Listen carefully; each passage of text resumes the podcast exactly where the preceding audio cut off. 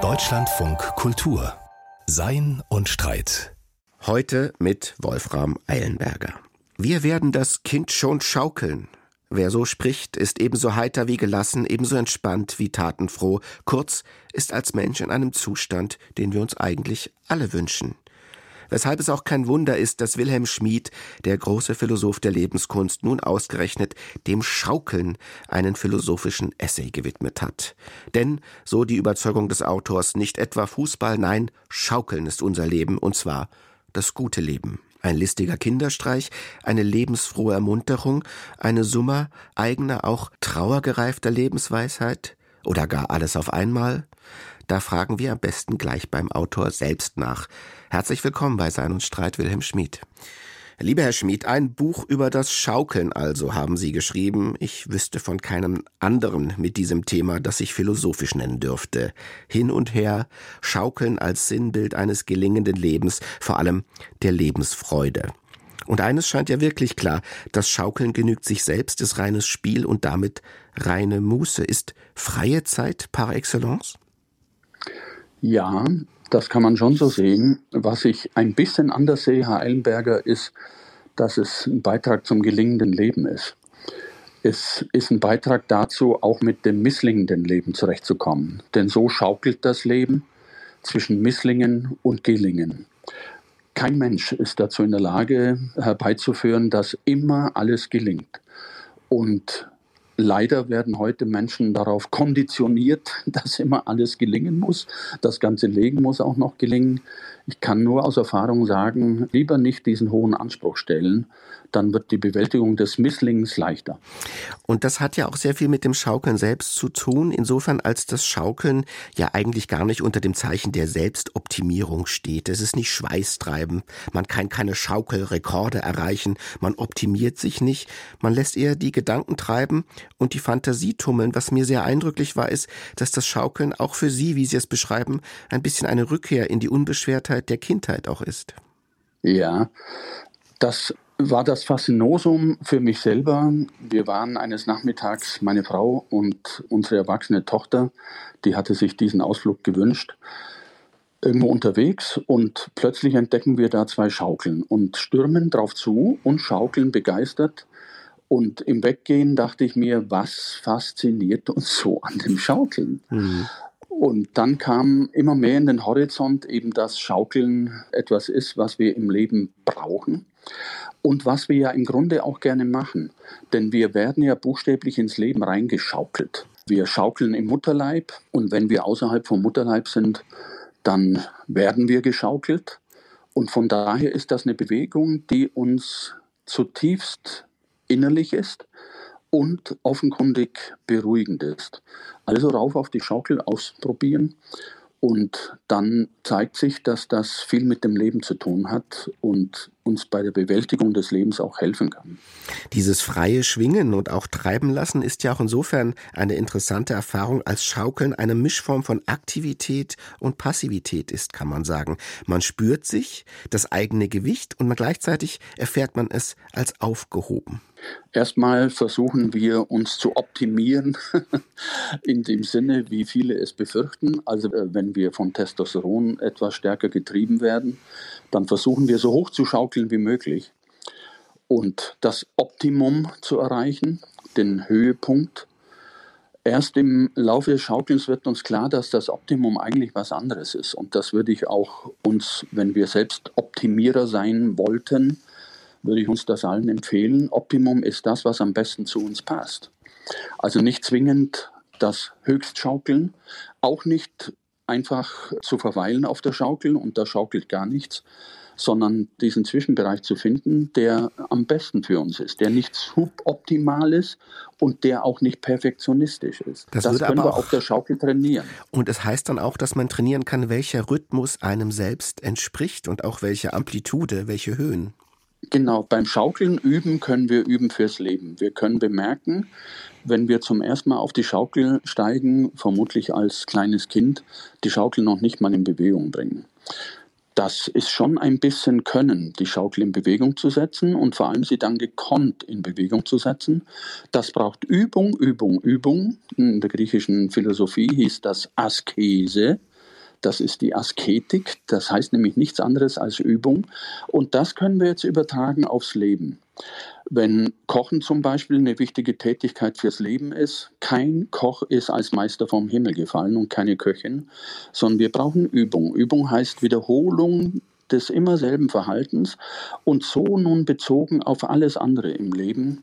Kein Mensch ist schon der optimale Freund oder die optimale Freundin, sondern auch das will geübt sein. Alles im Leben will geübt sein und das können wir lernen auf der Schaukel. Und die Erfolgserlebnisse, das muss man sagen, beim Schaukeln, die sind ja unmittelbarer als jetzt bei der Geige oder vielleicht beim Fußball. Man kriegt es ja doch recht schnell raus und hat dann eine unmittelbare, schnelle Freude. Zur Mitte Ihres Essays über das Schaukeln gibt es natürlich dann aber auch so eine Art theoretischen Einsatz. Ich möchte sagen, eine Fundierungsfigur. Sie schreiben da von der allgegenwärtigen Gesichtern der Polarität in unserem Leben. Von Freude und Ärger, Ruhe und Unruhe, Lust und Schmerz. Und das Schaukeln legen Sie nahe, ist auch deswegen ein Sinnbild für ein gelingendes Leben und die Lebenskunst, weil es eben nicht gelingt und gelingen kann, diese Polarität jemals auszuschalten, sie zu überwinden oder sie zu stabilisieren. Das ist so, kann ja jeder und jede selber probieren, machen ja auch viele zu probieren, immer nur Freude zu haben, immer nur Lust, immer nur Spaß, immer läuft alles gut, immer alles positiv. Es gelingt in keinem einzigen Leben. Das Leben hat Sorge dafür getragen, dass uns nicht langweilig wird, denn es würde langweilig, wenn immer alles nur toll wäre. Schaukeln ist das Einverstandensein damit, dass das Leben unterschiedliche Phasen hat dass ich einmal souverän und selbstbewusst bin, ein andermal aber am Boden da niederliege und an mir selber zweifle und verzweifle. Das zu akzeptieren, dass es die eine Phase wie die andere gibt und dass das Leben immer auch zur anderen Phase hinschaukelt, sich darauf vorzubereiten, wenn ein Höhepunkt kommt, genießt den Höhepunkt unbedingt, mhm. aber es wird nicht dabei bleiben. Und am Tiefpunkt sich zu sagen, der Tiefpunkt gehört zum Leben, aber es wird anders, als ich das jetzt glaube, nicht dabei bleiben. Es kommt auch wieder eine andere Phase. Es kommt wieder Schwung in die Sache. In der Philosophie gibt es ja auch Fachbegriffe, die dem Schaukeln und der Erfahrung des Schaukelns zumindest nahe kommen. Vielleicht könnte man denken an eine Dialektik des Für und Wider. Goetheanisch gibt es den Lebensrhythmus zwischen Systole und Diastole. Und bei Plato, ganz am Anfang des Philosophierens, da wird die Erfahrung des Philosophierens selbst mit einem Schiff verglichen, das im Sturm hin und her wippt, wogt und schaukelt. Vielleicht kann man ja auch mal einen negativen Aspekt betonen. Wer schaukelt, dem kann auch schwindlig werden. Der kann manchmal auch umkippen. Ja, das ist vor allem so, wenn wir zu hoch schaukeln. Beim Schiffschaukeln ist es ja möglich, Überschlag zu machen, habe ich auch gemacht als mhm. junger Mann. Seither habe ich das nicht mehr gewagt, vermutlich aus guten Gründen. Aber Sie haben vollkommen recht, Herr Eilenberger. Man könnte das auch mit einem philosophischen Fachbegriff namens Dialektik mhm. beschreiben. Aber welche Menschen spricht das an? Während Schaukeln alle Menschen anspricht, und sie sich angesprochen fühlen und das in Bezug zu ihrem eigenen Leben setzen können. Dialektik ist ein so nackter und nüchterner und kalter Begriff. Deswegen hat das nie sehr viele Menschen erreicht. Und ich will nicht zurückkehren zu einer solchen Begrifflichkeit. Andererseits ist es eben auch sehr schön, dass es ganz unmittelbare Alltagserfahrungen gibt, die einem die Erfahrung des Denkens in dieser Weise nahebringen und verplausibilisieren. Und das ist ja auch sehr kunstvoll gemacht in Ihrem Schreiben, dass Sie das immer wieder auf ganz alltägliche Formen des Erfahrens zurückbeziehen. Es gibt ja noch einen Aspekt des Schaukelns, der mich immer besonders interessiert hat, ob auf dem Schaukelpferd oder der Gartenschaukel oder auch dem Schaukelstuhl. Das Schaukeln simuliert Bewegung. Entwicklung und Vorankommen. In Wahrheit aber bleibt man auf der Stelle, man kommt nicht weiter. Auch das eine Erfahrung nicht nur des Lebens, sondern des Philosophierens. Manchmal hat man das Gefühl, es gibt da gar keinen Fortschritt, oder? Lange Diskussion immer wieder mit meiner Frau. Gibt es Fortschritt in der Menschheit oder nicht? Ich dachte schon, sie dachte nicht, weil jeder Fortschritt an einer Stelle durch einen Rückschritt an einer anderen Stelle wieder ausgeglichen wird. Wir haben nicht den totalen Überblick, insofern können wir die Frage gar nicht entscheiden.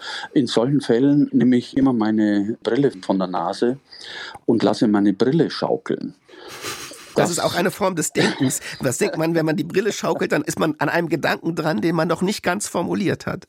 Und an dessen Ende man auch letzten Endes nicht kommt. Mhm. Aber es ist irgendwie ein beruhigendes Gefühl, wenn die Brille schaukelt als würde ich selbst auf der Schaukel sitzen. Das ist ja fast so eine Art Rhythmus des Seins, das Sie da beschreiben in diesem Schaukeln, aus dem alles entsteht und dem auch alles vergeht. Jetzt als konkrete Erfahrung, als Kinderspielplatz, als Elternerfahrung, da gibt es ja auch des Willen des Kindes immer stärker angeschubst zu werden. Die schreien dann schneller Propeller. Und philosophisch gewendet könnte man sagen, es zeigt sich da doch auch, dass man selbst im Schaukeln der Logik des immer mehr, des immer weiter, des immer höher nicht entkommt. Es gibt da etwas in uns, das immer stärker auf Intensivierung drängt und uns letztlich nicht gut tut. Ja, wir können da schon in die Tiefe des Menschseins eintauchen. Was hat die Menschen letztendlich davon, die damals noch gar keine Menschen waren? Sondern wie die anderen auch auf den Bäumen saßen. Was hat diese Gruppe unterschieden von den anderen, die bis heute auf den Bäumen sitzen geblieben sind? Das muss uns tief drin stecken in unserem Menschsein und das ist, geh runter vom Baum, geh ins Offene, geh ins Freie und erkunde, was noch alles möglich ist. Das steckt in uns, das steckt in den Kindern, wenn sie auf die Welt kommen. Sie wollen die Welt erkunden und wenn Sie zu spielen anfangen, wollen Sie gerne auch den Punkt testen, an dem das Spiel kaputt gehen kann. Mhm. Die Grenzen äh, austesten. Ich glaube, das sollten wir besser akzeptieren, als uns dagegen zu wenden.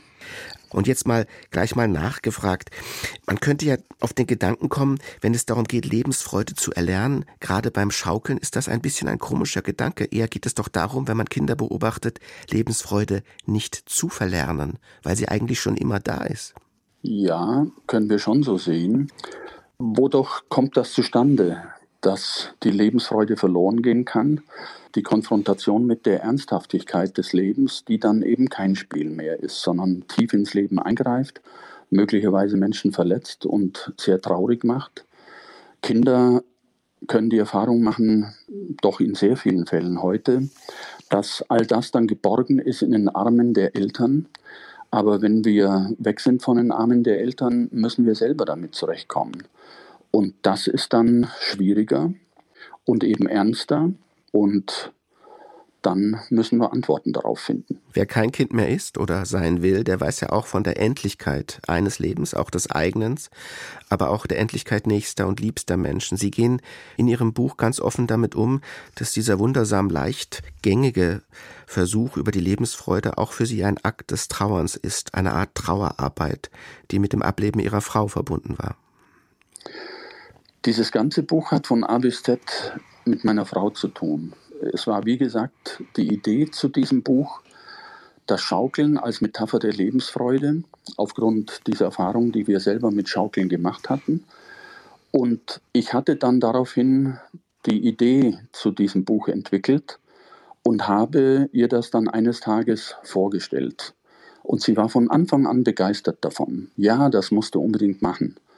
Aber ich musste jetzt mal was sagen. Und in mir erstarb alles, denn so hat meine Frau noch nie mit mir gesprochen gehabt. Ich wusste, dass jetzt was ganz Schlimmes kommt, will sie sich von mir trennen, aber dafür gab es nicht den geringsten Anlass. Und dann offenbarte sie mir, dass sie eine Krebsdiagnose erhalten hat, die vollkommen undenkbar war. Sie war der stabilste, psychisch und physisch der stabilste Mensch, den ich überhaupt jemals kennengelernt habe. Ich war paralysiert, sie war gefasst. Und ich habe ihr gesagt, unter keinen Umständen werde ich ein Buch über Lebensfreude machen. Mhm. Und sie sagte, oh doch, bitte, mir zuliebe, dann bist du mir eine sehr große Hilfe. Mhm. Und so bin ich dran geblieben und habe ihr bis zuletzt versprochen, ich werde dieses Buch zu Ende bringen und publizieren. Das sind ja dann Momente des Lebens, Momente der Endgültigkeit, in denen man nicht nur keine Freude mehr spürt, sondern sich buchstäblich nicht vorstellen kann, jemals wieder Freude zu spüren. Sie sind ja ein Philosoph der Lebenskunst und haben sehr viel, eigentlich Ihr Leben lang, auch über diese Herausforderungen nachgedacht. Haben Sie denn selbst das Philosophieren in diesen Phasen als eine Hilfe, als eine Therapie verstehen können? Unbedingt Therapie würde ich nicht sagen. Da gibt es nicht zu therapieren, weil das ist keine Krankheit. Hm, ja, sehr, wichtiger, sehr wichtige Differenz. Das ist Menschsein, mit dem wir zurechtkommen müssen. Und es war mir eine sehr große Hilfe, dass ich von Anfang an, wie auch die antiken Philosophen, mit einbezogen habe, dass zum Leben auch Tod gehört und wir damit zurechtkommen müssen. Und es hat mir sehr geholfen, über zehn Jahre hinweg in einem Krankenhaus als philosophischer Seelsorger nebenher gearbeitet zu haben und von daher die Situation bei anderen Menschen kennengelernt zu haben. Es ist allerdings, das wird nicht überraschen, Herr Eilenberger, es ist noch was anderes, unmittelbar vor sich dieses Geschehen zu haben und damit zurechtkommen zu müssen. Wir, ich sage wir, meine Frau und ich, denn wir haben sehr viel natürlich darüber gesprochen, wie jetzt die Situation bewältigen, doch wieder mit Schaukel. Einerseits die grenzenlose Traurigkeit darüber, dass irgendwann dann absehbar war, nach allen Behandlungen, die möglich waren, es wird nun zu Ende gehen, die grenzenlose Traurigkeit auf der einen Seite und auf der anderen Seite das pragmatische Weiterleben. Hin und her zu schaukeln zwischen diesen Phasen, die es dann gibt, und einerseits das Hochgefühl nach wie vor immer mal wieder zu haben. Auch das kann man auch als Paar. Wir waren fast 40 Jahre zusammen mhm. und bis zum Ende war dieses Hochgefühl des Zusammenseins immer wieder mal da, nicht ständig. Denn natürlich gab es auch für uns Alltäglichkeit. Und ein guter Teil der Lebensschaukel besteht darin, zwischen diesem Hochgefühl, das es immer mal wieder geben kann, und der Alltäglichkeit hin und her schaukeln zu können. Das Dialogische, das Schaukeln des Hin und Hers, des Vor- und Zurücks, das ist ja auch ein, fast eine Partnerschaftsmetapher. Ja, unbedingt. Liebe gelingt besser, wenn beide schaukeln können. Und das könnte man ja auch äh, auf der Schaukel üben zum Beispiel ein ganz wichtiger Punkt ist, es gibt Durchhänger im Leben. Mhm. Und die gibt es auch auf der Schaukel. Alle, die schaukeln, wissen, es ist nicht ständig die Euphorie des Schaukelns in den Himmel hochschaukeln, sondern da kommt unweigerlich auch der Durchhänger. Irgendwie macht es jetzt keinen großen Spaß mehr. Und dann ist es eine tolle Sache, wenn unten jemand steht, das war in dem Fall bei diesem Schaukeln meine Frau, die bereit war, mir neuen Anschwung zu geben. Mhm. Und genauso ist es ja im Leben. Wir sind darauf angewiesen, wenn wir Durchhänger haben im Leben, dass es Menschen gibt, die uns neuen Anschwung geben. Und die gibt es am ehesten, wenn wir umgekehrt bereit sind, anderen Anschwung zu geben, wenn sie mal schwunglos sind. So bringen wir uns gemeinsam durch gemeinsame Tätigkeiten in Schwung. Es ist ja auch, und das fand ich sehr schön an Ihrem Buch, zumindest schien mir das rauslesbar so, dass es schon Momente gibt, in denen es geistig so ist, dass man keinen Schwung mehr erhalten kann, aber der Körper, die Motorik, die reine Leibeserfahrung einen daran erinnern kann, da gibt es doch noch Freude, da passiert noch so etwas. Und so wollte ich mir vorstellen, dass man selbst vielleicht in Momenten tiefster Trauer auf so einer Schaukel sitzt und der Körper einen gleichsam von selbst daran erinnert, dass da noch etwas ist, was schön ist und was Freude spenden kann.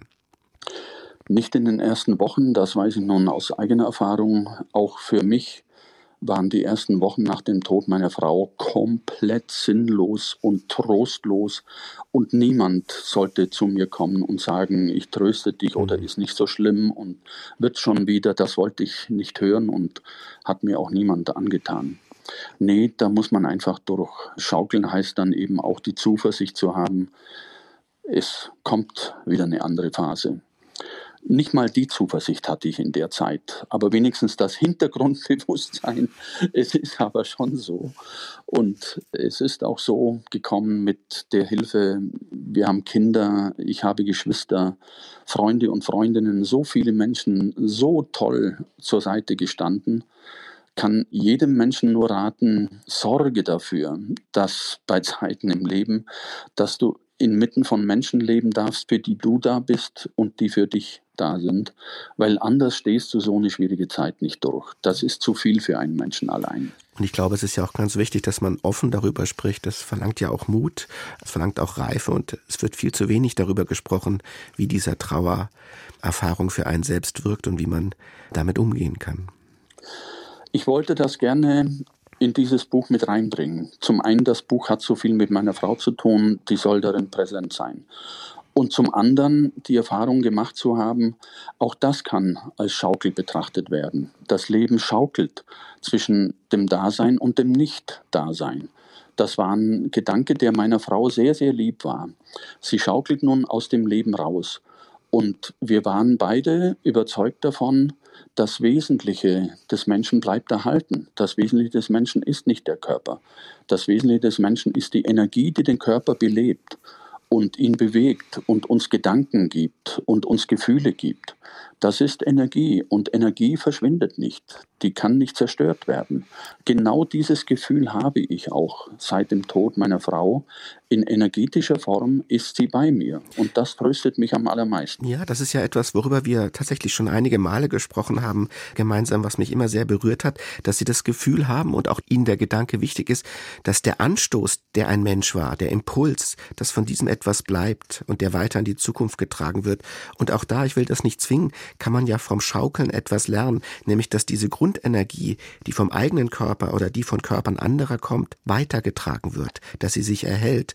Und auch so kann man sagen, sind die anderen als Impuls und Anstoß in gewisser Weise doch noch bei uns oder sogar mit uns? Unbedingt, ja. Das ist spürbar. Ich spreche mit sehr vielen Menschen auch in ähnlicher Situation. Alle kennen das, vorausgesetzt es gab eine entsprechend enge Liebe oder Freundschaftsbeziehung dann ist das da. Und mir lag daran, ein Buch über die Lebensfreude soll nicht blinde Lebensfreude sein und äh, Menschen weismachen, pausenlos kannst du Freude haben und musst du sogar Freude haben im Leben.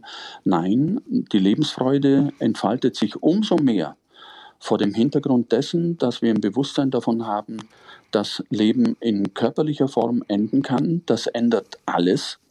Ich entbehre bitterlich die physische Präsenz meiner Frau, die wunderschön war, aber bin getröstet durch die energetische Präsenz meiner Frau. Hm. Und das erfahren viele Menschen so. Von dieser Freude, von dieser Präsenz spürt man auch etwas in diesem Buch, das wirklich sehr schön frei schwingt und die Freude feiert, ohne das Dunkle und Traurige zu negieren. Danke, dass Sie in Ihrem Schreibprozess davon Zeugnis abgelebt haben, auch in diesem Gespräch. Und äh, es zeigt uns auch, glaube ich, allen etwas von der Kraft des Philosophierens im Alltag. Herzlichen Dank, Wilhelm Schmid, dass Sie heute da waren. Danke, Herr Eilenberger. Das Buch von Wilhelm Schmid trägt den Titel Schaukeln, die kleine Kunst der Lebensfreude. Es ist soeben im Inselverlag erschienen.